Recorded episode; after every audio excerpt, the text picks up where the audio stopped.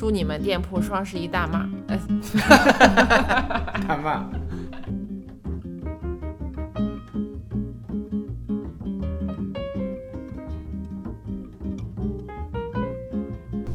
Hello，大家好，我是戴戴，我是吉弟，欢迎收听本期的三件事播客。这是在测试是吧？不会用正式的吧？喂啊喂，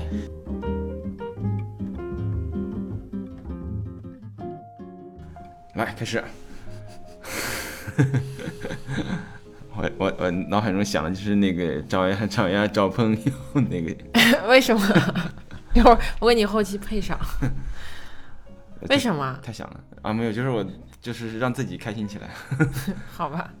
啊、我们好久没有录播课了，但其实这个事儿我们还是记着的。就每次就朋友们大家提醒说什么时候发播课的时候，其实我们总是会很愧疚。嗯、因为最近真的非常忙，因为我也接下来也会跟大家讲，在做日更，然后包括我们也遇到了这个就是双十一了、双十二这样。我们是双十一前还是录的播客？对我那个时候就想说，一定要嗯赶紧录，录完之后就要忙双十一了。结果，嗯，你看，我现在弹出一个提醒的，你看就叫录播课，因为我设定了今天说我要录播课的，所以我们今天就是把它录出来。对，反正就是发生了好多事情了。我们我们现在来读信吧。嗯好，嗯，这一封信来自 J，他说记得有一期节目，吉利说不喜欢被叫老师，所以便省去了“老师”二字。可如此一来，又想不到其他什么敬称，只好直呼其名。希望你们二人不要介意，不介意。他说：“我叫 J，二十六岁，北方人，现在上海读硕士。我是从极地自由职业者的这一年那期视频开始了解极地的。从那以后，我便一直关注着你们，看着你们一起四处走走停停，看着你们因为生活琐事而发生的小小摩擦，更是很荣幸能有机会在花火大会上见证你们的爱情。要幸福哦！这是我对你们的祝愿，也是极度自私的我对你们的小小要求。”秒速厘米中有一句台词是这样说的：“仅仅只是过着生活，悲伤便会不断累积。”这句话便是我这几年来的生活状态。我患有一种罕见病——血友病。这种病导致我的凝血功能远远比不上正常人，因此小到磕碰，大到扭伤，都有可能产生因皮下组织或者关节腔滑膜内部毛血管破裂而出血和肿胀肿胀。这种病只能控制，不可根治。它的存在让我不能参加体育活动，不能久站久走，甚至连长时间躺着，有时都可能会导致发病。从小到大，它都是我挥之不去的梦魇。我知道我本应习惯它的存在，看淡这一切，但实际上我就是做不到。现在这个病不仅影响了我的生活，哎，还影响到了我的求职。我所学的专业叫做热能与动力工程，一个机械类的工科专业，所对口的就业方向便是去火电厂倒班、运行或者检修，与各种机械设备打交道。这显然是我所不能承担的工作。为什么选了这个专业是另一个故事，可能下次再讲。因此，本科毕业后，我选择了考研。本以为有了更高的学历后，可以选择一份研发类的工作，可如今临近毕业，我才知道自己有多傻多天真。学业不顺，求职不顺，再加上身体抱恙，各种负面情绪围绕着我不曾离去，心中的悲伤也在慢慢积累。多年前，我坚信未来是美好的，并且为此不断的努力着。可在名为人生的这场漫长且没有终点的马拉松赛道上，我的信念被逐步的耗尽，痛苦还在继续，而我的努力却没有任何的回报。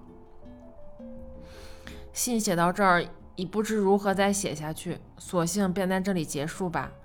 逻辑混乱，语无伦次，若是读起来麻烦，还请多多包涵。请原谅我心中爆棚的负能量，若因此给你们带来困扰，实在是万分抱歉。最后祝你们身体健康，生活幸福。嗯，我觉得他更多是倾诉吧，我觉得不能叫抱怨吧，嗯就是把自己的现状说出来。嗯，怎么说呢？我觉得就是每个人都可能会 有，就来到这个世界，总是会经历一些苦难。嗯，嗯当然他你可能面临的这个这个苦的部分会大一些，但嗯，但我觉得你应该还是就是你愿意去关注我的频道，喜欢我的内容的话，我觉得你应该是一个呃，至少在放在想法上还是愿意积极的去面嗯克解决一些事情，嗯去向前走的这样的。因为我我说实话，我我有的时候也会很很无助了或之类的，但我还是尽量想传递一些好的东西给大家。那我觉得你应该也是这样的一个有这样的想法，热爱生活，积对对对极向上。对，所以我觉得就是 这个加油呗。对我们其实很多有的东西我们没法改变，我觉得我的性格就是，如果东西我这个东西我没法改变，我会接受它，然后我会在其他我能做到的部分去尽量，可能会比别人更努力的去解去做到嗯做到它。对，这个就是反正就很开心认识你。嗯而且我觉得你一定不是一个人的，就是在这个世界上应该有好多人像你一样。嗯，可能我们没有办法你给到你特别贴心的安慰，但是，嗯，要不要就找到跟你一样的人，然后你们一起努力，互相鼓励，我觉得可能会效果更好，让你更能看到生活的美好。理科学的谁读啊？我来读啊，啊，理科大，不对，我今天舌头，理科你要学。你太紧了，你要放松一点。我哎，李科全写这封信的时候刚刚开学，嗯，但现在我觉得他已经在准备期末考试了，一个学期过去了。他李克全说，今天周一是一一个早八瞌睡日，我太困了，所以在高数课的第一排来给你们写信了。这也是我来民大后第一次给你们写信。他现在在北京民族大学读书。中央民族中央民族大学。哦，难以置信，我和你们的距离那么近，甚至我把信亲手交给你们，都会比你们更新快，还真是，还真是，走来都走到了。嗯，第一件事是，他说中央民族大学我来了，盼了那么久，终于在十月九号我开学了。开学前带着爸爸在北京玩了好几天，开学的时候就特别特别累，全身酸痛。而且第一天就上课，不仅如此，第一天满课，真的是梦回高中。上完课，我又面临着人生挑战，这么多食堂，这么多菜，我要去哪一个食堂吃哪一种菜？我只能原地自闭。吃完饭之后，我又遇到了一个巨大的挑战，去公共澡堂洗澡。一个南方孩子表示很羞涩。当我认为第一天完美收尾的时候，我发现第二天还是满课，简直是大型高中学校，简称大学。这让我想起来了高中老师最大的谎言：到大学你就自由了。嗯，大一好像是就是这样的吧？我们一直到大三都是这样的，啊就从周一到周五都有课，而且都都挺满的。你应该感到幸福，你有课可以上，理科学，隔空喊话。但是你，我觉得就是去，对我而言，我上大学的时候去餐厅吃饭是一个很很开心的事情。为啥可以？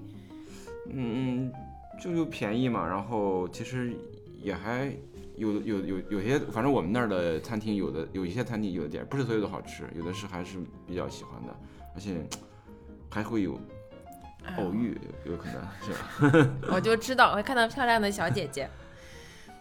我上大学的时候，我们食堂有一个砂锅鲶鱼啊，太好吃了。我们可以再去吃呀，应该还有吧？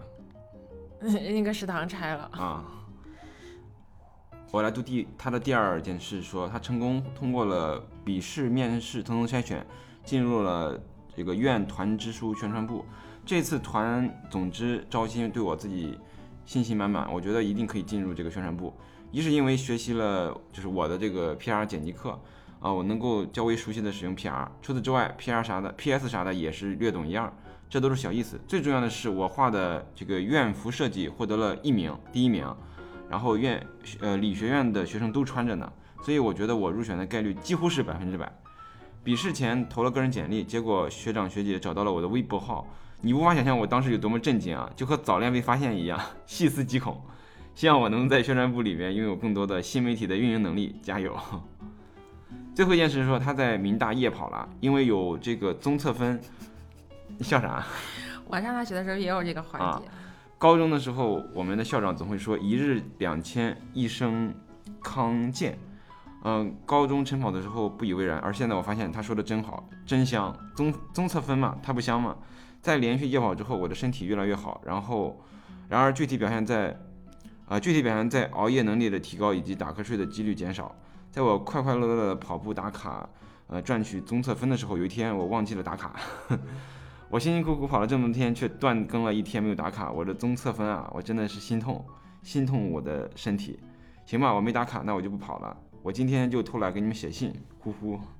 我现在居然有一点想念高中，大学好像比高中还要累。高中的时候虽然看起来累，但是我并不觉得累，可能是大家在一起很快乐吧。而现在看起来不累，但我却很累，到底是为什么呢？是因为焦虑吗？还是因为迷茫？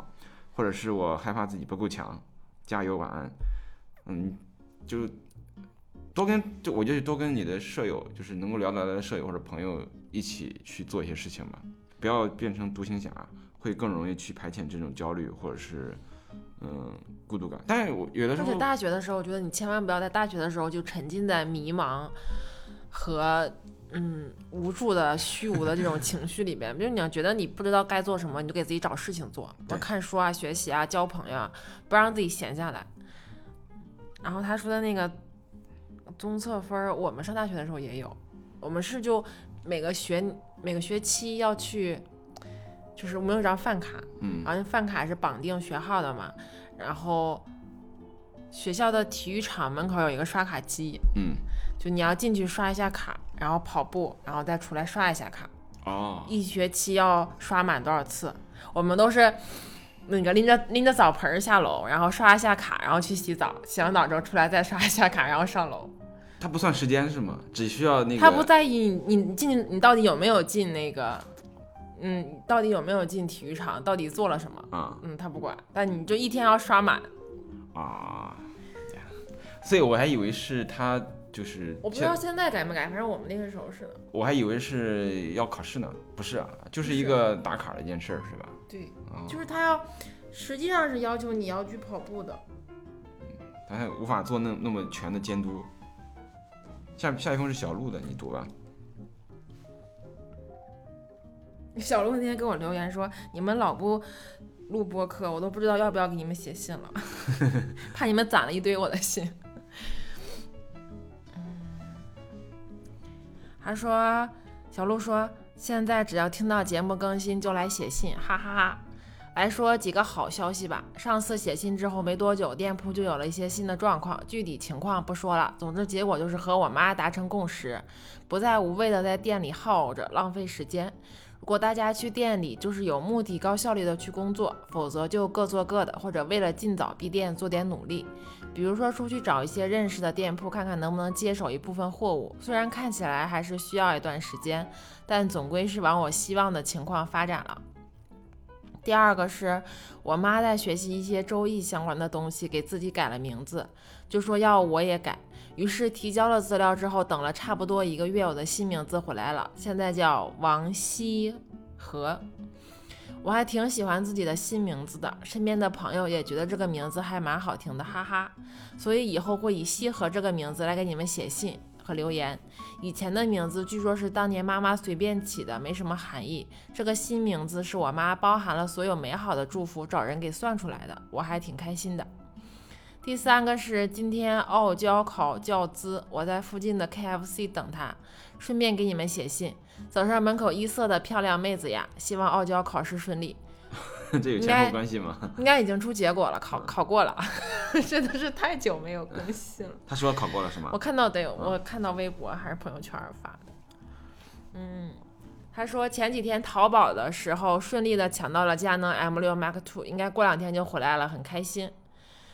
嗯，上次有听众在节目里催更我的节目，还觉得有点小激动呢。希望咱们的节目节目都能越来越好呀。傲娇考完试啦，我们的节目会抓紧更新的，嘻嘻。祝你们店铺双十一大骂！大骂，这点 我要把这个我要把这个剪到片头去。祝你们店铺双十一大卖！记住我的新名字呀，下次聊。哎，我觉得啊，能够。他竟然那么这么呃随性的就改名字呀！我现在想的就是要改名字，你的很多的证件都要对 update，这事儿真的对好头疼啊！对，我觉得但是能够拥有一个新名字的感觉，我想想也觉得挺挺有意思的，挺有种重获新生的感觉。它是一种，我觉得它是一种自我激励吧，嗯 一种激励。我就就能理解为什么有的人经常会喜欢换头像，或者甚至是改微信名的原因。哦，对他有段时间会我要换，我要重新做人了，是吗？会会有有点自我厌恶的时候，就会通过改名字，那个啊，是吗？嗯，有有的人会这样吧。哦，对，我觉得是一种激励方式。但就是我就在想呢，就是呃，改一个现实里面的名字，要比改网名的成本真是高太多了。我上初中的时候，我家里人就是我奶奶那边的嗯，亲戚，就给我算了一下，说让我改名字改成叫戴展元，展是展开的展，啊元是就是源头三点水那个源。啊，像男生的名字。对，我就觉得好像个大将军，我就什么鬼啊，我就死活不改。那个时候妈还劝我说：“你改了吧，改了有好处，不改。改了可可能不会跟你在一起了。”对，有可能就换了一个男朋友。但我的名字其实是我随便取的，你是你自己取的吗？是，哎，这也是一个一段黑历史了。我来读下一封，下一封来自道丸，他说离上一次写信已经隔了很久了。我是一个高中高三的学生啊，时间真的太紧了，平时平常的生活也没有发生什么事，就攒了攒，挤出时间来写。他的三件事，第一是高中开始拍胶片，一直都是拍景，很少拍人。今天教师节的时候，我突发奇想，准备给每一位教师拍一张。教师节当天，我鼓起勇气带了相机，给每一位相呃每一位老老师拍，给每一位老师拍照的时候，我真的巨紧张，手抖得在抖，手都在抖。一天下来，给每个教师每个老一天下来给每个老师都拍了。历史老师的反应巨可爱，我和老师说看一下镜头，老师就傲娇中带着紧张说我不看。我会把平常拍的照片做成视频发到 B 站，有兴趣的朋友可以来看。他的 B 站叫做小道同学，道就是嗯就是那个稻穗的稻，稻穗，稻草的，稻禾，对，稻草的稻，对，小道同志啊，小道同志。呃，这我觉得这个挺好的，就是用胶片去记录下这一组这个每个老师的形象，这个挺好的。第二件事说，十二月一号的时候去北京看叫做相约的摄影展，北京叫呃这个展叫做北京动物园，是在胡同里展出的。那天去正好赶上了北京国际设计周，还有其他的展和活动，然后我和朋友就去集章了，啊、都集齐了。附上一张照片，关于其中的一个活动。那第三是最近看了《说唱新时代》，真的很好看，有朋友有兴趣的朋友可以去看一看。相信大家都应该呃知道，呃，相信大家都应该多少知道圣代的书院来信，我看时鸡皮疙瘩掉了一地，真的太棒了。OK，这是他分享的三件事。说唱新时代是 B 站做的那个说唱节目吗？嗯，那天听象征他们的一个播客，好像他们也就说那个节目特别好，但那个节目没有出圈儿，看的人很少。是吗？就是很多人都说做的非常的棒。说是里面的那个就是音乐，然后和那些孩子们都真的很有才华。下一封信来自小辉，他说很感谢陪伴了这么久的时间，我终于写出了我的第一封信给你们，就讲讲我的三件小事吧。第一件事，上周末去另一个城市见了三个朋友，促成这趟旅途主要是 J 要当爸爸了，想在他还没有很忙碌之前，大家见一面聚一下。一天两顿饭，见了不同的朋友，很开心。回程的路上，想到有三个人为你腾出了时间，短暂相伴，就觉得很开心。除了我的快乐，也能分享给你们的东西，就是下面的这幅照片。嗯，吃饭途中去看了陈宗荣老师的作品展览，巧遇老师在场，招待友人讲解作品。蹭听的我们也很受触动，这幅作品很喜欢，分享给你们。这是瓦楞纸撕字哦，就是这是一张瓦楞纸，然后把上面那个撕掉了。哦，然后上面组成了一个字，叫做“做溜客”，就是坐坐着玩儿的意思，方言。回头我把这个发出来。对，你可以放到那个配图里面。更开心的是，跟朋友从展览现场追到了老师的工作室，拿到了老师的签名，是很亲切的人。昨天是十一月七号立冬，刚好约到了这一天去纹身。从七月等到了十一月，终于排期到我，不负期待，呈现的效果很喜欢。下次纹身师发出了作品照片，我发给你们看。环绕了小臂，自己一个人也拍不全。做了这件事，又有一种可以随时离开这个城市的感觉。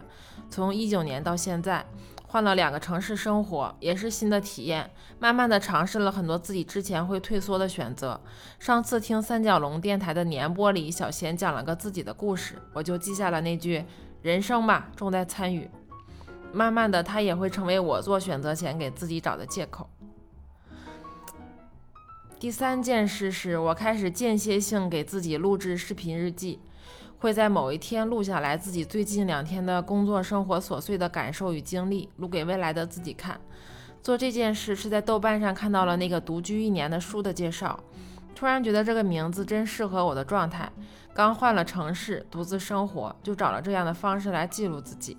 现在的生活，只要有时间就会去探索一下没去过的地方，分享最近拍的照片给你们。嗯，我这没打开。应该是下面这个。嗯，我觉得他很文艺，就是就是这个文艺是褒义的了，对，是褒义的，就是真正的是呃有这种文艺情感的一个一个朋友。然后我觉得就是他说去间歇的性的去录这个视频日记这件事情，如果你录出来是不不打算发出来，只是给自己看的话，那真的是一个，我是觉我觉得那可能是最棒的日记了。就是它是一个真正录给自己看的东西，你会非常的直面自己的，直直面自己吧。嗯，你会说你不会去迎合东西，不会考虑什么其他的东西。而且就是觉得，如果是写日记的话，你很多年之后再回头看，你看到的只是你当下的心境，你的文字。嗯。但如果你是录的视频的话，你回头再看，就会看到当下的你是什么样子的。嗯，它就是一个还原，非常很神奇。对，真实的还原。所以这件事儿其实是可以。是每个人用手机就可以做的事情，其实可以试一试。你就每个月录一段，我觉得你回头去回回看这十二段视频的时候，你会感受到巨大的变化，和就是或者说是不同。嗯，这这力量是非常强烈的。然后又到年底了，我觉得又该给自己立 flag。然后就是他提到那个三角龙电台。我们经常晚上的时候睡不着觉的时候，戴戴会听那个电台里。就三角龙电台本来是三个人聊天，然后他们做的特别早，可能一二年就开始，他们做了十年了，应该是非常早。我我我一二年的时候参与了一个也是跟电台相关的创业项目，我们当时里边的我们跟我就是在我们那个平台上发电台的里边就有三角龙。嗯，然后他们前后来变成了一年才播。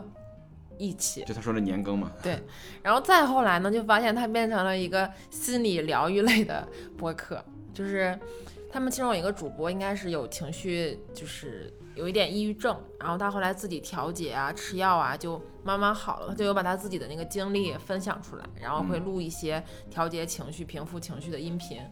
我我经常睡觉之前会听。对，那个很催眠，叫什么？什么带你离开地球，去往火星呃，去往呃什么去往火星，对，是吧？啊，就是很催眠，呃，以至于后边你就不听都睡不着的那种感觉。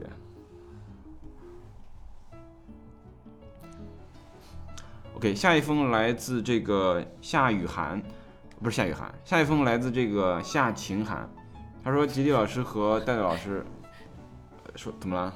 为什么是？能把晴念成雨呢？两个鸡蛋的天气。他说：“吉老师和戴戴，你们好，我是夏晴，长不大的十八岁少女。第一次写信过于羞耻，第二次我就轻车熟路了。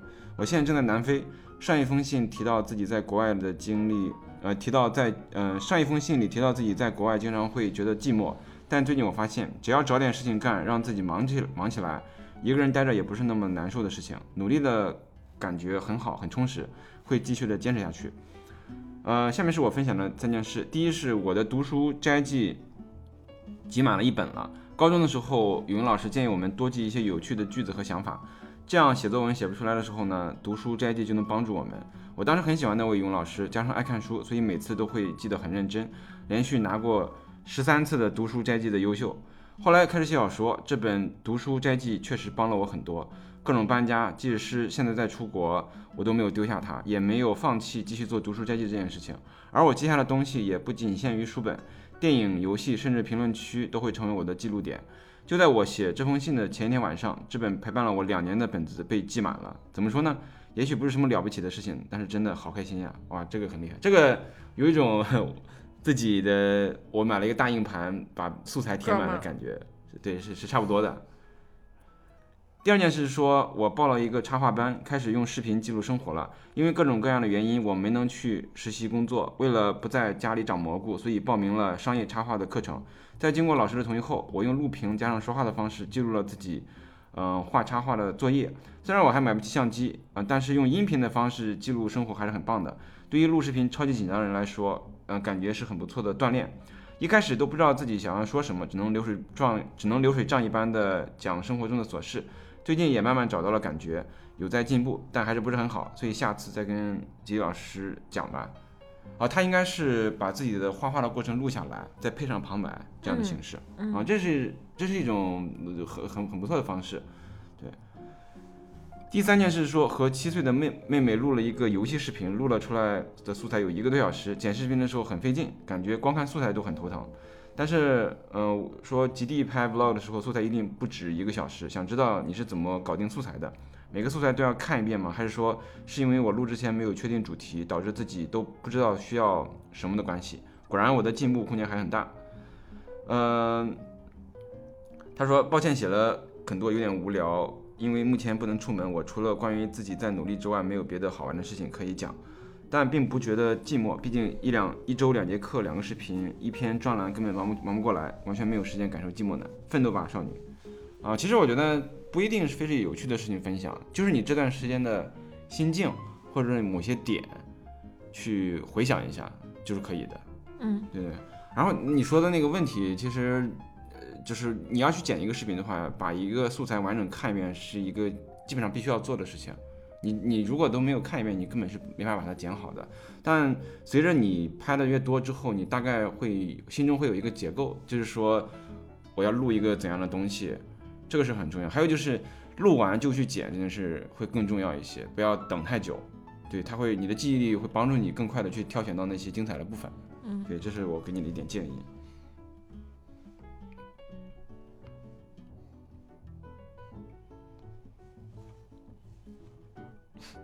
下一封信来自大豆纳豆荷兰豆，嗯，他说这是第二次给你们写信了。其实一直都很想给你们写信，写信并不仅仅是想要让自己出现在播客里，让自己的故事被更多陌生人知道。虽然被陌生人知道了，也并不会对现实中的我产生太大的影响。但除此之外，更重要的是通过写信的过程和自己对话，再把信投到树洞里，让二位读一读。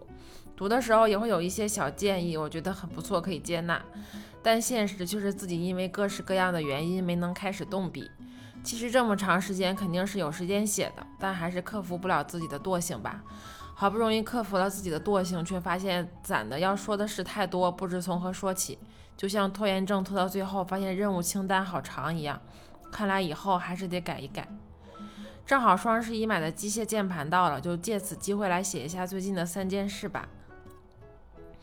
第一件事是前一阵工作压力和学习压力都很大，工作上堆了很多任务，学习上不同的老师又不约而同的留了很多作业，搞得自己身体状态和精神状态都不是很好，甚至有几天感觉不到快乐，什么也不想干，一下午都十分空虚。好不容易熬过了那几周后，好好的给自己放了一天假，去书店看看书，喝喝咖啡之后，就觉得自己好很多了。不过，虽然精神上恢复得很快，但身体却一直没有恢复过来，吃了半个多月中药才好。所以还是很想说，有些时候还是要控制一下自己面对的压力。如果可以的话，还是要劳逸结合。一方面，身体透支和精神透支都不是什么好事；另一方面，就是透支之后恢复起来还是代价很大的。第二件事是我自己的一些想法。经历过那些压力大的几周之后，让我想清楚一些事情。首先就是不要把事情排得太满。我之前总是过度自信，觉得自己能力还可以，即使再多的工作也能很好的掌控，所以就给自己揽了很多的学生工作。但事实是的，但事实是，当所有工作都堆到你面前的时候，的确可以做完，但代价很大，并且已经失去了之前工作时候的那种快乐。所以说，有些时候还是要勇敢拒绝的。安排工作也只要安排自己实力的三到五成就可以了，这样工作起来会轻松不少，并且也更给自己安排一些时间做自己想要的事情。那几周就感觉自己的生活都被任务填满了，自己想要去看看书休息一下，但是却没有时间，时间不被自己掌控就非常难受。第三件事是有关我写作的事，最近发现了一个不错的软件，叫格致日记。嗯，是那种提问式的日记，每天有几个有关日记的问题要回答。正好我也想记录一下自己的状态，就开始了每天写日记。每天晚上二十分钟写日记的时间，能让自己回顾一天，同时也能静下心来想一想事情，就很好。为了保证自己写日记不玩手机，还把手机设上了屏幕限定时间。到今天已经坚持了十多天了，这对于一个基本坚持不下来什么习惯的人来说，已经是很大的进步了。然后我就想，既然已经开始写日记了，那就顺便每天写点什么吧，写写每天的随笔，或者公众号的文章，或者写给你们的信之类的。正好双十一买了一块机械键盘，打起字来更舒服了，所以希望之后也能继续坚持这个习惯。在这里也挖一个小坑，最近要写一个关于我对于时间安排上的想法的公众号文章，这个月底之前也会给你们写下一封信，没有收到哦。歌声吐槽最最为可怕，看看我能不能坚持下去吧，哈哈哈。最近疫情的局势又有点反弹呀，全国各地都出现阳性的情况了。极地代代还有每一位听三件事的小伙伴们都要注意安全呀。这封信就写到这里啦，我们月底再见。那关于他说的那个压力的那件事情，哦，我觉得我还是比较有同感的。就是人就是真的会有的时候过度自信，会觉得自己能做的会非常多。嗯，但你一旦上手之后，总是会有一些意外以及你。不可控的因素，不可控的因素。那个时候呢，我觉得我是我的这方面的执念感是很强的，就是我会觉得我都定下来，就我一定要完成它。好像就是如果不完成的话，我就很很无能、很很懦弱的感觉。但其实就会把自己弄得很痛苦。如果你这个事儿就是这事儿，如果你只做只做一次的话，就怎么样惨都没有关系。但如果你想一直去做这个事儿，就还是要给自己留一些缓冲的。嗯，对，就有这个缓冲的话。嗯，就是我觉得这是一个，也确实是一个自己的成长过程中的一个不断接纳自己的过程，不是说你要永远去给自己找借口，是要有缓冲。你定下了，呃，其实你定就是等于说你你你定一个目标，呃，你可以接受自己去完成，有有有一点点是没有完成的，是可以接受这件事情的。嗯，但你如果说你定了全都没有完成，那确实你应该自我反思一下。嗯，对，就是为什么这样子，嗯。然后这也是侧面的去让你更加了解自己的，嗯，边界是什么样子的，嗯，这是很重要一个事情。下一封信的排版好好看哦，嗯，是图文并茂的，感觉感觉像是用那个公众号排版工具排完之后又粘贴到这个这个邮件里边的，嗯。他说过了两周的第二封信，度过了这阵子的工作最忙碌的状态，接下来回归正常。最近找了几个喜欢的播客听，可以在上班的时候一心二用了。有点变化是觉得期待播客更新超过了对集体视频的更新的期待。最近厦门还是夏天的天气，看到北京跟西安都下雪下雨了。简单聊聊我最近的一些小事吧。第一是上周来厦门出差的朋友陪我度过了周末，我带他打卡了几个网红咖啡店，他带我体验了厦门的泰式按摩。我是第一次去按摩，打开了新世界，觉得以后可以多体验几次，找人那种，找那种手法非常，呃，觉得以后可以多体验几种，找找那种手法最喜欢的。人确实比机器按摩的更舒适，希望能更好的去缓解设计工作带来的劳损。哦，是做设计的，所以对排版很有要求。第二是最近工作很忙碌，好玩的是在公司种的不知名的小草长出来了。就是不确定它能生长多久，但是看着它从种子就是小苗一天天长大的这样一个样子还是很酷的。第三是周五晚上我第一呃第三是周五晚上我第一家公司的老大来厦门参加会议，约了我吃饭，聊了聊最近的变化。我说我离开之后觉得自己成长了很多，以前那些让人苦恼的项目，现在想起来觉得自己能做得更好。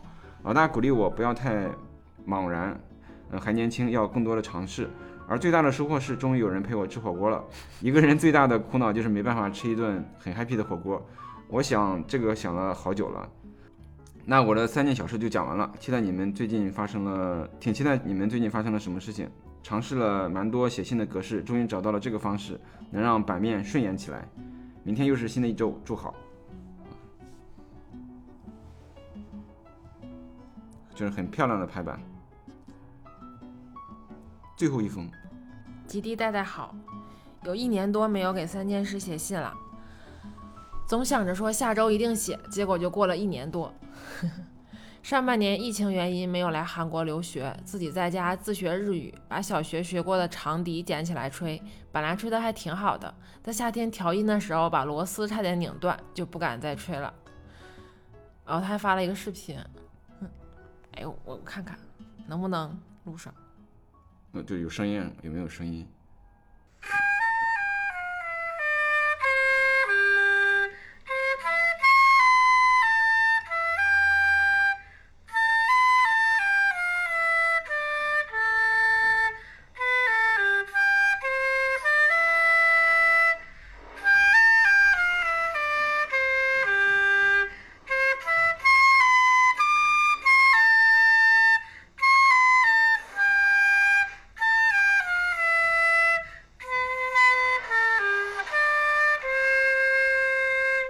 可以，可以，可以，啊，还有，还有，哎，听了我也想去吹口琴了。我今天还有一个愿望，就是等放我们放假之后，我要去吹口琴。他说和朋友视频学习，然后互相安慰，毕业的时候一定有学上，努力过了考证，肯定都能考下来。自己在家做菜，和朋友重新开始打羽毛球，然后第四天疫情严重，封城了。给奶奶过生日，满分考过了科目二，在奶奶家住小两个月，一直吃酱牛肉和辣拌的凉菜，给自己吃出了湿疹。然后八月中旬的时候就来到韩国隔离了，因为再不来就不能从日语学部毕业了。哦，他是在韩国学日语，异口同声。这那个回头能帮我们解释一下吗？这个，他说，嗯。他的悲伤旅行从此刻开始，自己一个人在杭州转机飞仁川，本来一切都进行得很顺利。由于航空公司的新规定，只能托运一个行李，超重就要多加一千，就拿出来了羽绒服和一些衣服。在入关的时候，发现内衣包丢掉了，找遍了整栋航站楼都没有找到，但也没有办法，就这样上了飞机。然后到地方隔离，想上网买一些东西，但是银行卡没有开通网银，没有韩国手机卡，也不能用网站购物。拜托了朋友帮我买，重新买了一些衣服，大概调整了两三天才感觉状态好一些。然后重新和朋友打视频聊天学习，没想到之前拜托帮忙买衣服的朋友（括号朋友一直在韩国留学，没有回国内）还给我寄了蛋糕和酸奶，真的好感动。期间购入了 AirPods，喜欢。在之后就正式回归留学生日常规生活，选课上课。选课的时候有一门需要更换，但没有名额，我就给那位老师发了邮件询问是否能多给我加一个名额。然后老师回复邮件和上课的时候都说我日语有很大的进步，感觉好开心，努力还是有用的。跟室友闹得不怎么愉快，他是四川人，我们两个在开窗户这件问题上有很大的分歧。他一定要开窗，然后在房间里面穿比较厚的衣服，我比较喜欢穿轻快一点。这样的话，开窗户时间长了我就会很冷，而且开空调的话，热气也都会从窗户跑出去，感觉没有什么用，也很不环保。当我问认识的其他四川人，大家来来这边之后也没有开窗户的习惯。我大学的时候，我们宿舍有一个江西女孩，嗯，她就是就是冬天我们开着，因为冬那个北京冬天有暖气嘛，其实我们宿舍还挺暖和的，我们就都会只穿一件单衣或者穿一个毛衣。那个女孩就是一天二十四小时会穿着羽绒服啊，但她她的那个床是紧靠着窗户的，一天二十四小时开着窗，哇，我觉得超崩溃，就是就是南方和北方的这个生活习惯真的好不一样。他们已经习惯了冬天，我就永远穿着衣服，就是即使到，因为他们可能就也没有非常暖和的地方，冬天啊，所以他们就习惯了。这个这而且你没办法，这就是他的生活习惯。对啊，那你们就只能开着是吗？因为对，因为那女那个女孩年纪小，她比我们小三岁还是四岁啊？嗯然后就是住在一个宿舍，我们也没有办法就老说她。嗯那个女孩就是她特别好玩儿，就是他话特别少，他没有话，就是你跟他说那个我冷，你把窗户关一下，他说好，他就关上，过十分钟又打开了。他说我来接着读，他说他在我生日那天跟我吵了很大的一架，本来我觉得没有什么的，我上完课回去看到他把我以前送他的小东西都丢掉了，又想起之前他对我说话不客气的时候，侧面说东北人不好和我朋友们不好的话，觉得我没有办法跟他相处下去，就跟这个行政室提出了换宿舍，甚至当天晚上我都没有回宿舍住，征得了行政室同意后，暂时搬去了朋友宿舍住了一晚。第二天下午换了房间，行政呃室检查我卫生的时候，看到前室友的锅在桌上都没有收。我跟老师解释说他没有用过（括弧当然是谎话），但是但还是没有收但是没收了。啊，但是没收了。啊，就是他们应该是不能不让用锅的是吧？对，一方面我觉得确实我，一方面我确实没有想到检查卫生的时候也会检查室友的，另外一方面我觉得我还是有必要和他说一声，结果他又把这件事情拉开，结果他又把这件事拉回开窗户的问题上，问我说有必要吗？你怎么把你自己的锅交出去，并要求我赔偿他锅的钱？想让他也知道我的朋友们都有锅，不想把这件事情牵连到朋友们身上。最后我还是赔偿了他一部分锅的钱，以及一部分这个国际的游资（括弧没有告诉我的朋友们，我真的赔了他的钱，感觉好不好意思。嗯，搬到这个宿舍之后，没有想到宿舍友是学期初同班的飞机一起隔离的朋友，真的很惊喜。周三搬宿舍的时候，我们两个聊天聊到了两点，然后前天的时候大家一起出去陪我补了生日。昨天晚上我们两个看电影又看到四点，共同的话题真的好多。研究生想考的学校也是同一所。昨天下午去国际交流处的活动也一起薅了学校的两价值两千人民币的蓝牙耳机羊毛。自从我出国留学之后，几乎没有碰到过共同话题这么多的人，很开心，非常开心。那经历了期中考试，再过几周马上就要开始期末考试了。期中的时候有一门课拿了满分，另外几门也很不错，非常开心。九月的时候申请了十二月六号的 N 二考试，这一个月也断断续续在做模拟题，希望一定要过。OK，我觉得我的感触就是，他的他真的很很果断，就是很像东北人的性格。说换就换，说换就换了。对，我觉得，呃真的你你双方都不可能改掉改造对方的，对，就是生活不习惯不一样，对这很难生活在一起。那只会让双方更痛苦，那就还不如及时的止损止损，对。止损这个什么然后他后面还有一段，他说刚刚写作业的时候，突然想起来忘记说，对我来说取得很大进展的事情。上半年我还学会了弹舌，准备今年寒假的时候和朋友一起学学西班牙语。现在就先跟戴戴和杰弟在这里立一个 flag，啥是弹舌？是把舌头伸出来弹舌头吗？不是就那个小舌音。溜。OK，那我们读完了，我们来聊聊我们最近的事情吧。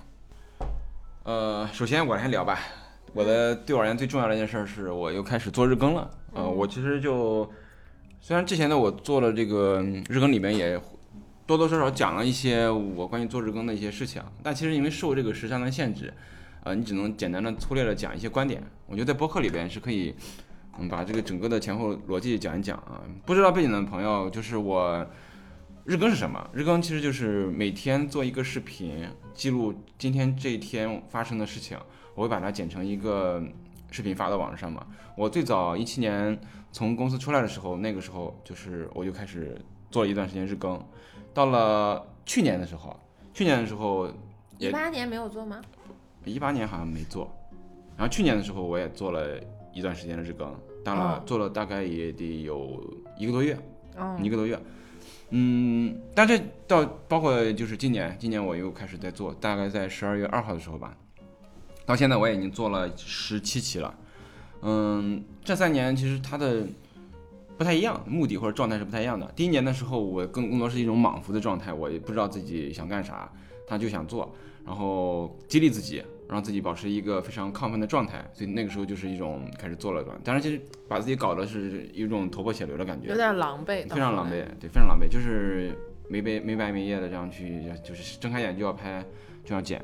那个时候你也不会去考虑给自己留所谓的缓冲，就是说我就就这一天时间我就要做吧。那时候经验也不多，没有这种日更的经验。呃，但我现在回想那段时间对我而言的，呃，象征意义是非常强烈的。同时，嗯、给为我做视频奠定了一个，就是就是前面我像前面我们呃读信的时候说的是，我摸到了我的一个边界，就是我至少可以做到我一天出一个视频这件事儿，我可以做到。嗯、就质质量咱不说，但是我至少能做到这件事情，很快的去做这件事儿，这个是当时的一个背景。到了去年的时候做，是因为那段时间我刚好，嗯，从家里去到我朋友的一个就是一个共享办公的地方办公，那个时候想要激励一下自己，又想要恢复一下这样做视频的方式，但那个时候我用了一种比较取巧的方式，就是每天更多的是坐在镜头前就说一说，呃，不会有太多的那个关于当天的发生的事情的讲述，更多的是基于某一个主题的，比如说我可能某一周里边就评测了一些手机剪辑软件，或者说会基于当下的某一个话题去讲一讲这样子，就这样的一个方式，也做了反正一个多月，后来因为我们开店就就就放弃了。但也是从那个时候我就想到了这个名字叫“日出日落”这个系列嘛。那到了今年，我就是又打算去重提，重新想做日更。嗯，一方面是就是就是之前我视频里讲过了，就很多人说要马上，很多人会做那个叫做 vlog mast 嘛，其实就是你从十二月初开始，一直日更到圣诞节，呃，做这样一个周期的一个日更。而我其实在这之前，我一直在去想这件事情。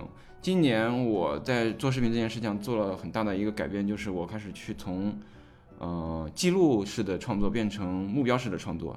就是我所有的视频都会去考虑选题，去写这个脚本，去认真的去拍摄，呃，需要去有板有眼的去把这个东西，呃，录好。对，就是一个做节目的方式。就这种方式，它带来的好处就是会让你整个的视频的质量非常的高，啊，我认为的高了啊。对，当然就是会节奏感了什么都是在你一个完全可控的状态。但是，呃，我觉得我的性格里做这样的东西是让我很很痛苦的。是会很痛苦的，我就是我也能做，但是每次做完之后，我是感受不到任何的快乐的，呃，呃，因为你，比如说你你你可能有段情绪，你你你写了一个脚本，要用那样的去演绎，但你没有那个经验，你就能不断一段的去重复，每次，呃，我去录这样的一段，就尤其是比如说对着镜头去把我的想写好的脚本念出来的时候，我其实会有很强烈的挫败感，我就觉得自己真的非常差劲，就是为什么录的这么差，别人可以做到。就是一字不差的读出来，我自己写的东西可以录的这么差，所以每次录的时候，我总是不太希望戴戴在旁边，我会不是不太想让他看到我这么拙劣的样子。对，这是为什么我就是我有一天，有一天我在我俩就我们俩这个工作室楼上楼下嘛，他在他每次都是在楼上录视频，我在楼下我自己的办公区域待着。然后他有一天跟我说：“你能出去待一会儿吗？我要录个视频。”我说：“我 十二月你要把我撵到外面待着去？”那好吧，我就出去了。对，但那个那次那个又不太一样，那个是反正也是那是不太好意思是吧？嗯。但更多时候我就觉得这种方式，但这个是一个我想了很久，就这种方式是我选择去做这份这份职业要去面临的事情，我。我绕不开，对我想要去做出一个精彩的视频，让我的观众看的好看，在有限的时间里去给他们提供更多的信息、更多的内容，我必须要去面对这个事情，这就是我要去越过的坎，嗯，就是所谓的其中九九八十一难一难中的一难，所以，我就是去慢慢的克服它。我现在我坦率的讲，依然不是做的很好，但我觉得比比之前的话，我应该也好了一些了。所以基于这样一个背景的话。嗯，我心里边还是很喜欢那种更自如的，打开相机去说出自己想说的话，然后按自己的想法去拍的这样的一个方式。因因为现在，比如我现在这个主频道的这个关注量变多之后，呃，你做的内容其实慢慢的会逼迫的就只能去做的更加的精准、更垂直一些。我是一个想法很多的人，我很多时候想做更激进的、更有趣的尝试。呃，当然你也可以说，我觉得这方面根根本原因是我的影趣不够。我也可以说，我什么视频都都都随便发，这就是我，像一个朋克一样，是吧？你们不喜欢就拉倒。但我做不到，因为这个频道它担负的责任会更多一些。一方面，是大家这么多人的关注，我不能去随性的去更新内容。第二就是我们这个频道也指着去，比如说我们要去，呃，为我们的店铺导流，要卖东西，这是一个，它已经不仅仅是属于我的频道了，它怎么讲呢？它属于我们，属于大家，它是一个这样的一个东西。所以，嗯，我想了很久之后，我没法去任性的去更新内容，所以我就觉得我应该去。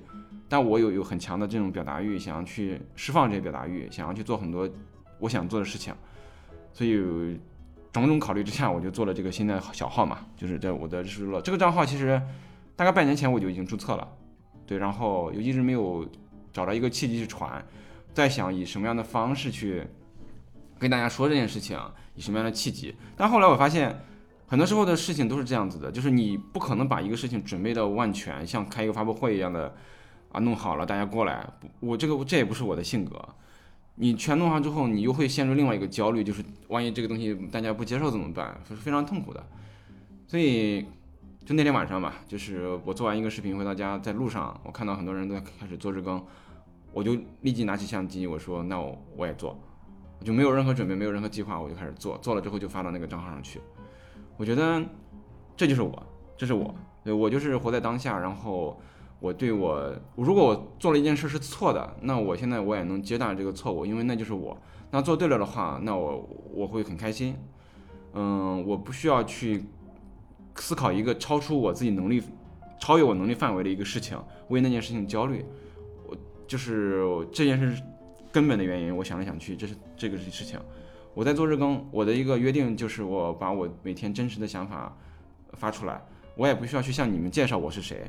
对然后我不去，就是它是一个，呃，对新观众的有观众观看体验不是那么友好的事情，但是，嗯，我当我在剪辑的时候是已经是在尽量考虑这件事情了。但我想说的是，它是一个让我这个创作者获得极大的愉悦的这样的一个事情。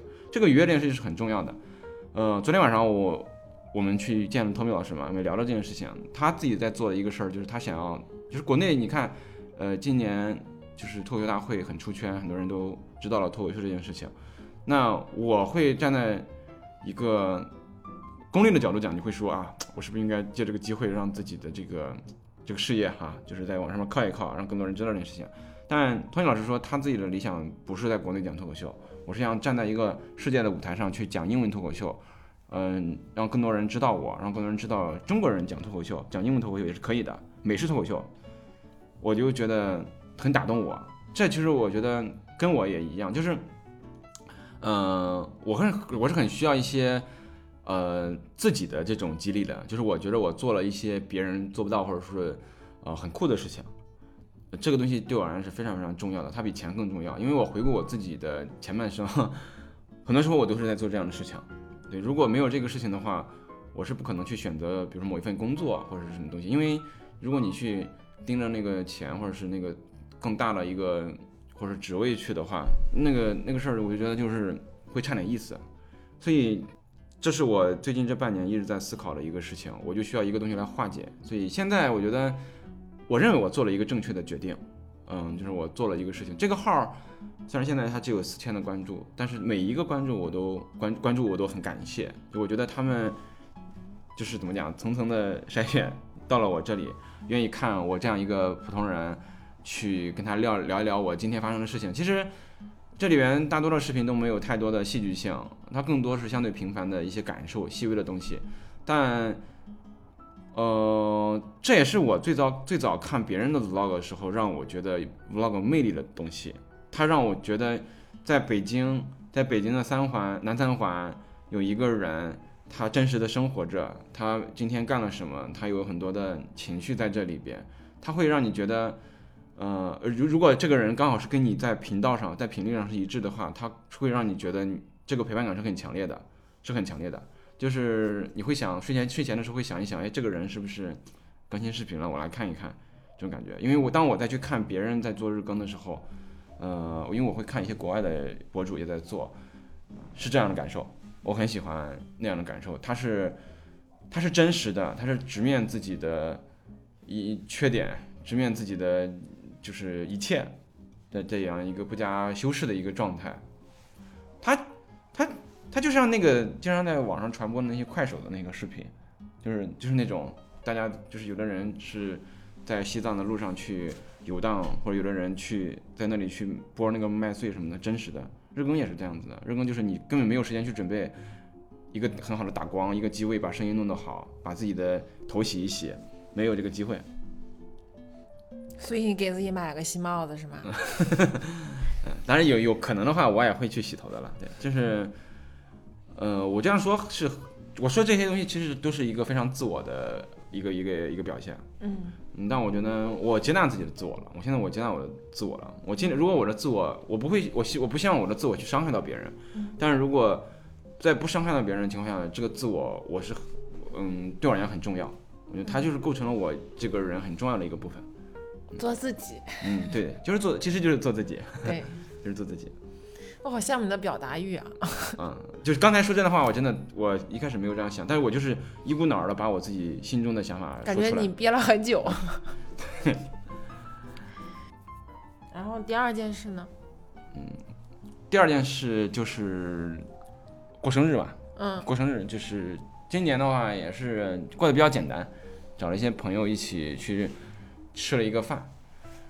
呃，我其实本来还想做一个视频聊一聊，就是比如说现在的年纪的一些思考的事情，但我觉得我又我觉得那个又太大了，嗯，太大了。而且会有点会让人觉得你你你你其实你你你有你有这个资格去站在这个位置去说这个事吗？对，因为我们和嗯大多数同样年龄的人的生活是不一样的。嗯嗯我们可能跟比我们小五岁的人的生活差不多，哦哦，你是说哦明白生？活状态。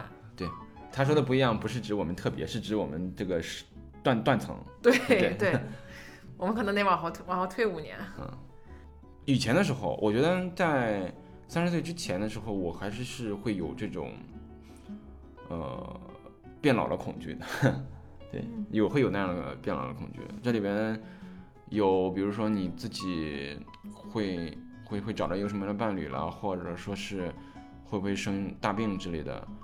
嗯、现在我发现做视频之后，当你呃非常坦然的去去去去去生活，去记录一下这些东西的时候，我反而那种焦虑感是没有那么以前那么强烈了。嗯，我会觉得，呃，我就是这样，对吧？是什么就是对，是什么就这样就是什么样了。我不需要去过分的，就是我已经反正这个东西它就已经被被记录了下来了嘛，它是一个一个印记，它是我曾经这样的一个一个痕迹嘛，而不是说你你到了六十岁回回回想的时候，哎，发现自己什么都没有做那种感觉的。哦。嗯，它是有有很多证据在这里边，这个证据会让我觉得，呃，就是怎么说呢？就像很多人会喜欢收纳很多的、收集很多的手办一样，嗯呃，那些手办对他们而言是一种，也是可能是一种陪伴，也可我觉得还有另外一层面是一种安慰，是一种安慰，是说我他看到每个手办的时候会想到每一个时期的自己吧，哦，是哦，原来是这样。对。那对我而言，我做的视频它有点像手办，但是手办是我自己做的，这种感觉的。和女生的年龄焦虑不一样，就是女嗯生三十岁之前。会觉得天哪，过了三十岁之后，我的生活是不是就要有很大的改变？我是不是就应该变成什么什么样子？嗯，后来我过了三十岁之后呢，就发现其实也没必要，你该什么样子还是什么样子。现在我觉得社会上对这个女性年龄的这个，就是至至少在我觉得在主流的的价值观里，嗯，慢慢的还是变好了，对吧？对，今嗯年因为讨论越来越多了嘛，大家的关注越来越多，就整体会变好一些了，嗯，对。但我会，我觉得这还是集中在一线城市。是是的，是的，对，嗯，你像如果我回家的话，我妈还是会觉得你怎么三十了还跟个孩子一样。那我那我就这样呀。但是谁谁也没有能力去定义说我三十岁的时候必须要怎样呀，这没有人可以定义的。就是那天我看日更的时候，呃，我因为我的小号关注了一些在做日更的朋友嘛，嗯。有一个朋友他看起来可小了，但他就已经是两个小孩的爸爸了，哦，他依然看起来就很很有活力的那个样子对，所以就是我觉得很多刻板印象就是会，就是是不应该的嘛，是不应嗯。该的。就我我那样的，我就是凭什么就是你看着年轻就不能是一个，呃，就是有两小孩的？对，我就觉得年纪大，然后又很有活力，是件很酷的事情，嗯，千万不要，就不特别不希望自己活成我三十岁，我就要有个三十岁的样子。嗯嗯然后这个生日里有一个大惊喜，就是戴戴给我送了一个手办。我来讲讲这个手办。嗯手办的故事是我们之前有一次逛街，然后在王府井的一个玩具商店里边看到了那个手办，那是《绝命毒师》的主角老白的一个就一个一比六的非常精细的模型。是然后我们当时看到了，我就我就我就拉着他看，我说：“哎，你看好不好看？”他说：“哎呀，做的还挺好的。”然后我们当时就也都没太走心，然后就接着逛街去了。后来他快过生日了，我就想说，这个东西他肯定是喜欢的，而且我们见到实物了，我也很喜欢，我也觉得那个东西做的很精细，就可以作为一个礼物送给他，他应该会喜欢。他不喜欢呢，我就自己留下，因为我挺喜欢的。然后，嗯，我就有一天下班，因为我们俩每天下班的时间是不太一样的，我会先走，我可能六点多就下班了。我就下班之后去了王府井，然后去问那个手办可不可以买。当时那个手办摆在那个店里边是没有标价的，我也不知道多少钱。嗯，我去了之后就找到一个，嗯，柜姐，对，然后柜姐柜姐跟我说，说这个这个手办不卖，说这个没有存货了。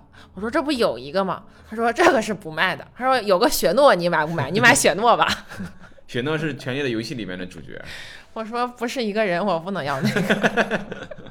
你还回答他了，我，对啊，然后然后我就我就很失落的离开了。但我真的很就是就我当时去之前吧，就想看一看问一问，嗯就是没有说叫要决定说我一定要买这个东西。但他一跟我说这个不卖没有了，我就啊我好想拥有它，嗯我就开始就是上闲鱼上逛，在闲鱼上发现了有一个人在卖，但是我就又不敢。也有一就有两家，有两两家，在卖，有两家是卖完整版的，有一个人卖的是就是他还有一个人，第三个人卖的是就配件不全了。嗯嗯然后我当时就不敢随便买，因为闲鱼上买二手，我很怕他买卖的那个配件少啊，或者质量不好呀，怎么样的，我就先自己去了解了一下这到底是个什么东西。因为我买的时候，那个柜姐跟我说这是三 A 出的，嗯我说什么是三 A，我就后来自己做了一下那个背景调查，啊，知道了什么是三 A。三 A 是一家香港的游戏公司，那个专门做游戏呃手办的公司。嗯，他那个创始人是一个香港人和一个美国人，两个人合伙做的，但后来两个人拆家了，就没有再做了。嗯，然后我查了一下，这个手办是一五年出的，是二零一五年。嗯，一五年出的，然后。已经绝版了，嗯，然后查了查里边配件都有什么，然后是个什么规格的，嗯。然后大概了解了一下，就在闲鱼上开始问卖的那个人，然后特别逗，然后我就是当天嗯。晚上我就问那个人，我说嗯。我想买这个，嗯配件是全的吗？包装全不全？这个人没有理我。嗯，第二天早上我再一看呢，就东西下架了，啥？嗯，我就问他说，我就给那个嗯留人留人留言，我说是卖了吗？我说我要哭死了。他然后还好，就他很快就回我，他说没卖，但是不知道为什么链接失效了。我说嗯我给你重新上一个链接，我说行吧，就重新上一个链接，然后我就买到了。但那个卖家特别好，那卖家给我寄的时候包的严严实实的。对，基本上就我感觉他买了之后也没怎么拿出来过，对，他应该就他拿出来，我看他那个闲鱼上拍了一些照片，就是他搭了一个场景，打了一些光，给手办拍了一些照片，可能拍完了就收起来了，没有没有长时间在外面摆着。闲鱼上买东西有一个经验，就是你看这个人怎么对待这个东西。如果他是很认真对待的话，就是大概率怎么讲，他是就是真的喜欢这个的，嗯，对，就不是那种二道贩子什么的，对那种。我有看这个就是卖家的主页，他卖的都是这种手办，各种手办，然后他也收手办。啊，那可能是个二道贩子。人家可能就是喜欢嘛，买回来玩一玩，然后卖掉。但说实话，我真的没有想到，我完全没有想到，在我过生日之前，蛋蛋就老问我说你想要啥啊？你快告诉我啊。嗯、对，因为前两年过生日都是我实在不知道要送他什么，我就说你告诉我你要什么，我给你买。然后他可能会给我发一个游戏机的链接啊，或者发一个什么链接，说我要这个，你给我买这个。我说好。我前两年都是这样的。但我觉得戴戴的性格就是那种，就是就不太想只给型的。我告诉他啥，他会觉得直接买没意思。对对对，我觉得就是，但我的心立场是说，我不想特别难为他，就是就是我不想那种说你想吧，对，这是你的事儿，对，所以我呃那我就帮他想了一下，因为我当时很喜欢另外一个一个手办，那也比较便宜，然后是一个那种盔甲的，对，魔神战斗士，然后我就给他发了链接，我以为他是要买那个的，对我以为他要买那个的，结果直到我拆开前，我都觉得应该是，嗯所以我就没有。太期待是吗？对，因为那个那个那个有那个手办，我就我买那个手办很早就放在我家里了，而且外面贴了一层那个礼物的包装纸，我就放在我们家柜子上了。嗯，然后我说这是你的礼物，你你个过生日就可以拆开了。然后他就无动于衷。嗯过生日头一天晚上没有看见，第二天早上我说你拆礼物呀，他说我回来一起拆。我说行吧，这对我的礼物一点期待都但没有。你不觉得这样戏剧性更好吗？我我不觉得。因为我就觉得，呃就是我很我也很喜欢。如果你你送我的是那个魔神坛斗士那个，啊我也很喜欢。但我因为我知道它是什么了，嗯，所以我不是那么着急，就是一种胜券在握的感觉。对我不是那么着急。对，我觉得这个戏剧性是最好的了。那我觉得给别人准备礼物那个过程，其实我是很很开心的，我很享受那个过程。我成天问他，我说是，我也是这 我。提前一周就开始问说，哎呀，你什么时候过生日？你看我我特别希望你赶紧拆我送你的礼物。我也是，我也是，就是有种耍对方的感觉。有种把自己自己就像是小白鼠，对，因为你就是你高我给你挖了一个陷阱对。你高了一个维度再去观察这件事情了，而且可以拍下来这个事儿。而且你给一个视频博主准备礼物都不需要偷拍，他自己就会拍。反正今年我觉得每年每年过生日我也都拍视频了，今年刚好也赶着日更去把这段经历记录了下来，比较就就比较比较简单嘛，因为今年确实我我主要是想的是今年的因为疫情的原因，真是大家过得都不是那么的顺畅吧，我觉得，嗯。所以我也没有想说我要弄一个特别整了一个很大的很像去去年那样的一个，嗯。我就没有想弄那样的，而且另外一方面也确实那段时间比较忙，所以就想的是就还是把大家就找在一起来一起吃个饭聊聊天，就就就就已经挺好了。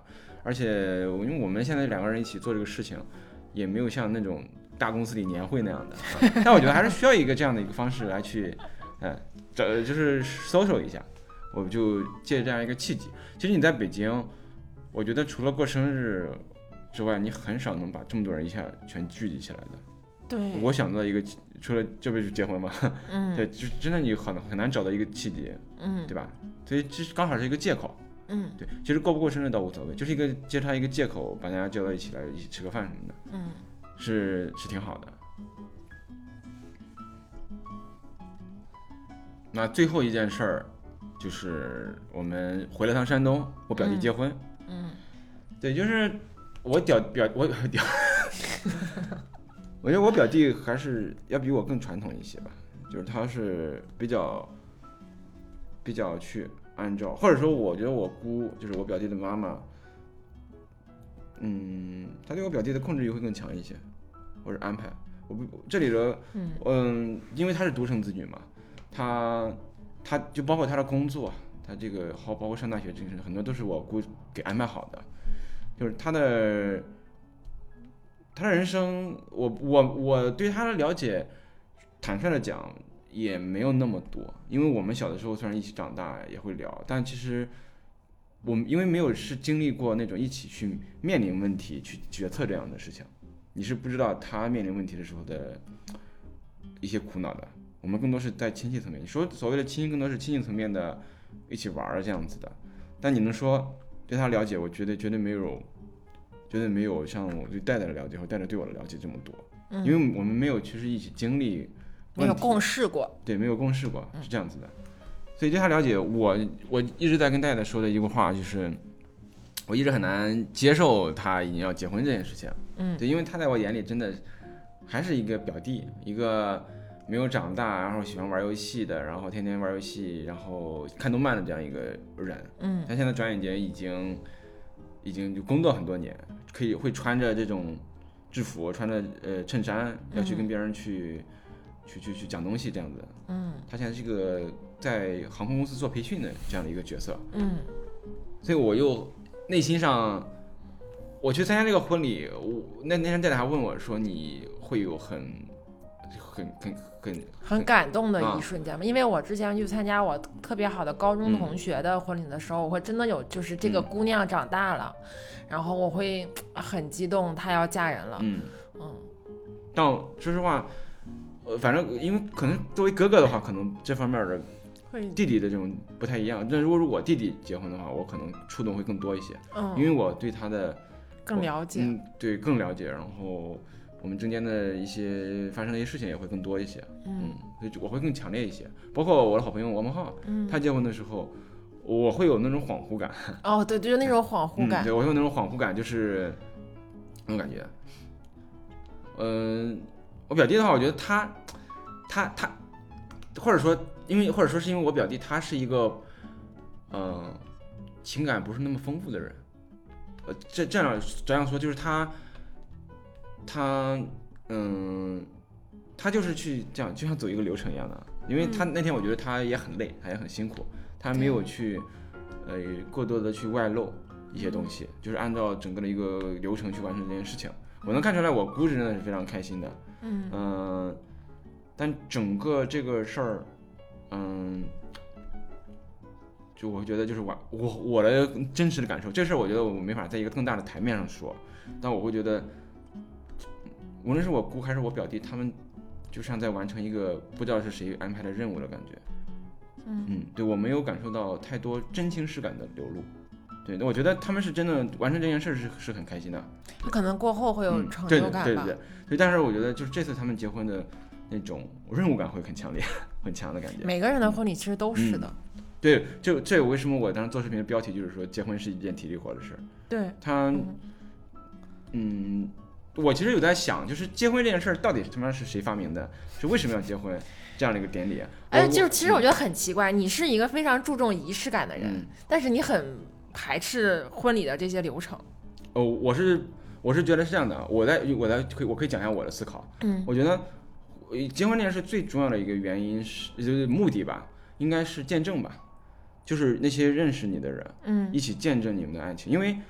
呃，你们俩是最知道你们的爱情的，但是嗯很多的旁观者他并没有参与到这件事情里边来。嗯你们需要一个这样的契机去去告诉大家你们这你们的故事啊，对，结婚了这件事情是嗯见证这件事情。但呃，现在的这些结婚仪式发展的这么复杂，它一定一定是有需求的。你你最开始的婚礼应该是非常简单，就是两个人走过来牵着手，然后拥抱一下，可能就是就结婚了。那后边一定有人发现了这里面的商机，对，让就是让让这个爱情故事，比如说让父母上去弄一下那样的，就是感动一下，这一定是商业化包装出来的。就像我们现在要过节，过圣诞节要出现这些道具什么的，我是比较比较排斥这个东西。我是觉得，嗯、我排斥的点在于，我觉得每个人的爱情故事都是不一样的，但我们现在要需要用一个别人给我们定义好的模板来去，你知道这个模板是从台湾传进来的吗？我不知道。就是是的，就是我们什么藏鞋呀，啊然后抱下床呀、这啊那个中式，婚礼是吗？那个中式婚藏鞋、藏鞋啊抱下床，啊，那那应然后那个新娘的脚不能沾地，这些，他不是就婚礼会跟你说，这是以就以前那个嗯我们老祖宗传下来的，不是的，是从台湾传进来的，啊，我真不知道。就是就是嗯，他我觉得往往根儿里推也是应是不是台湾人不也是老祖宗吗？对，我在想这句话有点政治不正确，对啊不，是这个意思，就是就是我们会就以为，比如说，嗯，三四十就三四十年代的人结婚也是这个流程，嗯不是的，啊，就是不太一样是吧？对，是就是六七十年代以后从台湾传进来的结婚的有有这些流程，什么接亲啊，然后堵门呀啊，嗯接亲堵门藏鞋这些是从台湾来的，嗯但是那种传统的那个婚礼，比如跨火盆儿、嗯踩马鞍这些，就是涛涛他那个婚礼的那些流程，那个是据说是呃从老祖宗那儿传下来的。嗯嗯所以，我只是说那个我个人我会我是表达我的困惑了，嗯我是觉得中式婚礼从观感上讲其实是挺好挺好看的，嗯，是挺好看的，对，嗯，然后你因为就是每个人可能一生大多数都是只结一次婚，你对这个操办这些事情是没有经验的，你只能去委托给一个第三方，让他来去给你安排这些事情。到那个份上的话，你根本没有精力去策划这个事儿。像小齐自己做那个婚礼，你能感觉到就是他他，我想说他做的就不是那么的呃俗套的嘛，嗯就他自己加了好多心思，那是嘛，他已经提前一年就开始准备他的婚礼了，他真的很疯狂。对对，但大多数人这种，嗯就你找一个婚庆公司准备，嗯都还要半年呢。是是我只是表达我的一个一个小小的那个困惑吧。我会觉得，嗯、嗯、这个仪式感，就是这个被别人定义的仪式感，我会觉得不是我的仪式感。哦，对但是我觉得仪式感是应该来自于你自己，呃，想自己想出来或者想要去做的一个事情，嗯，是这样子的。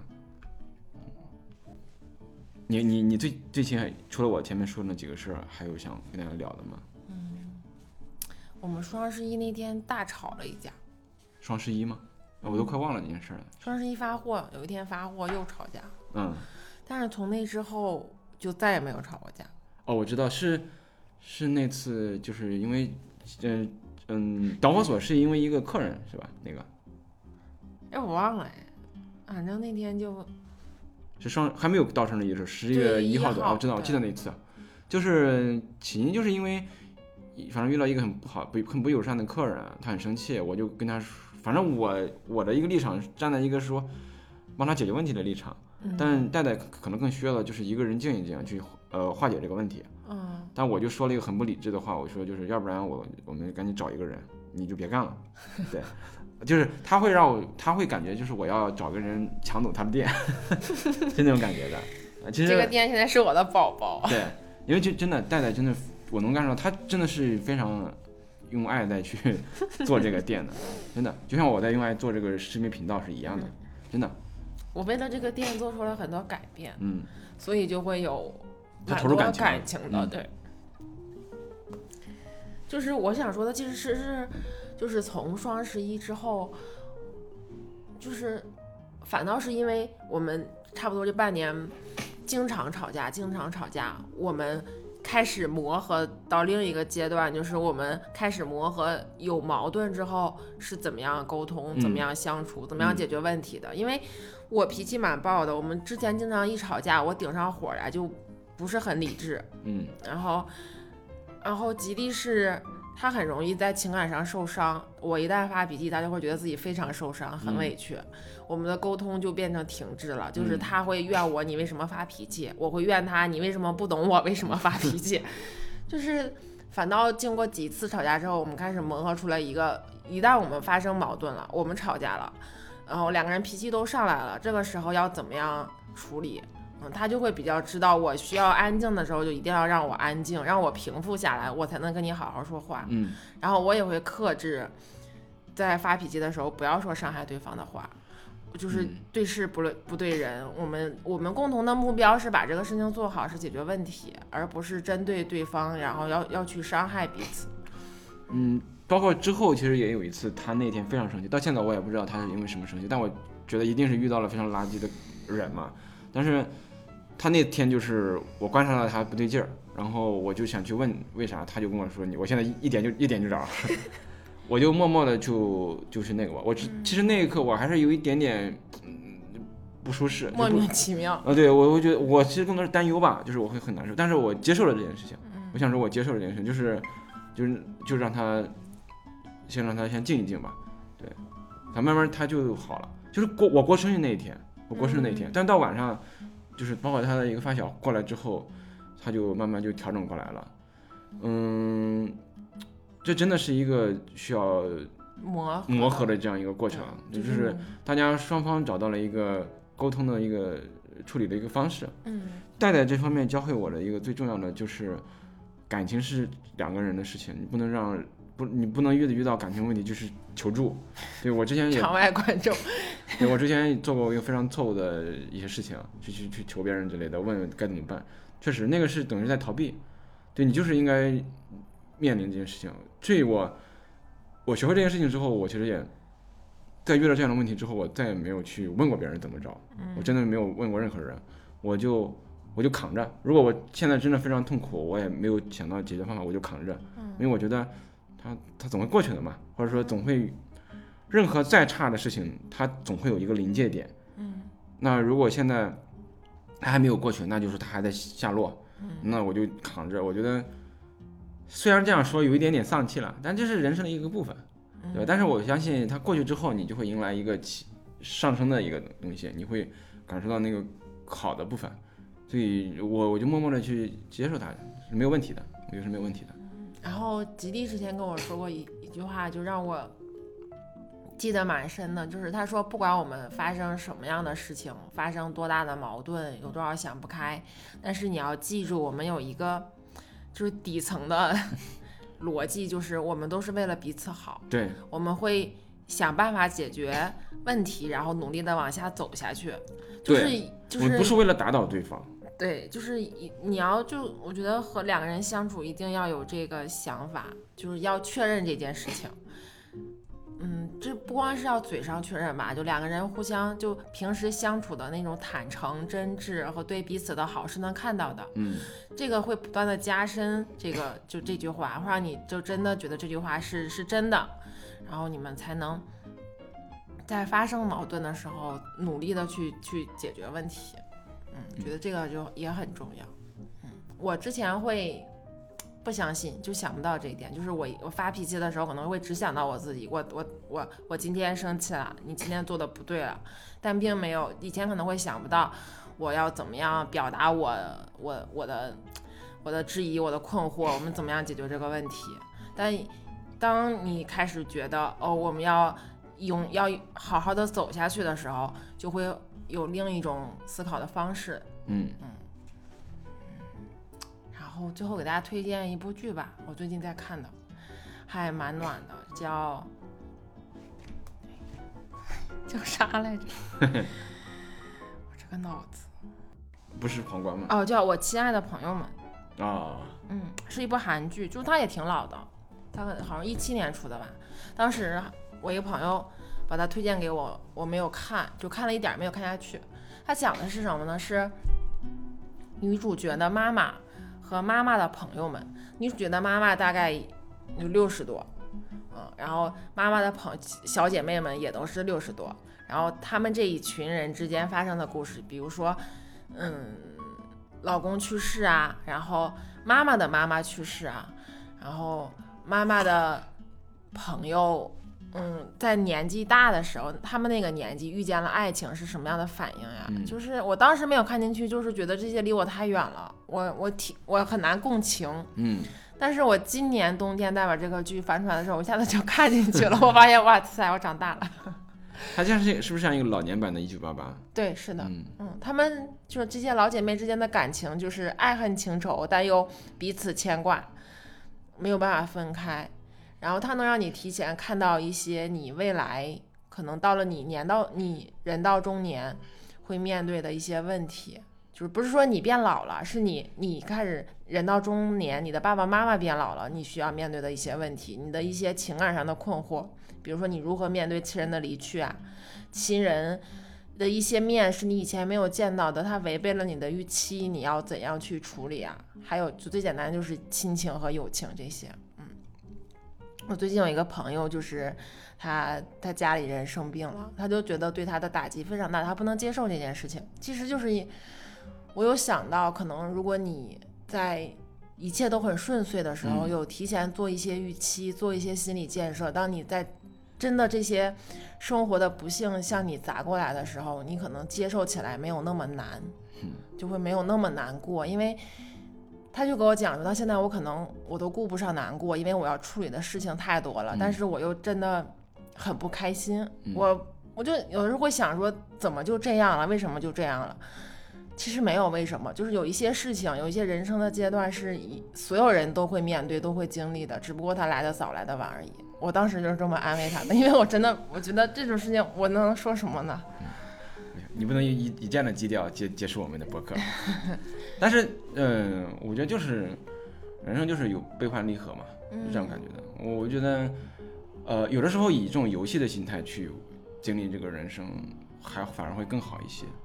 你就你反而不要那么较真儿，就是你要通关了，你要通关，但是你其实到人生到这个世界，我们这一期博客可能是今年今年最后一期了，所以我们可能会上升一些，让它变得宏大一些啊。对，也就就原谅我们吧啊，我们不是这样的风格。啊。对，就是我觉得就是以游戏有些的时候以游戏心态会更豁达一些。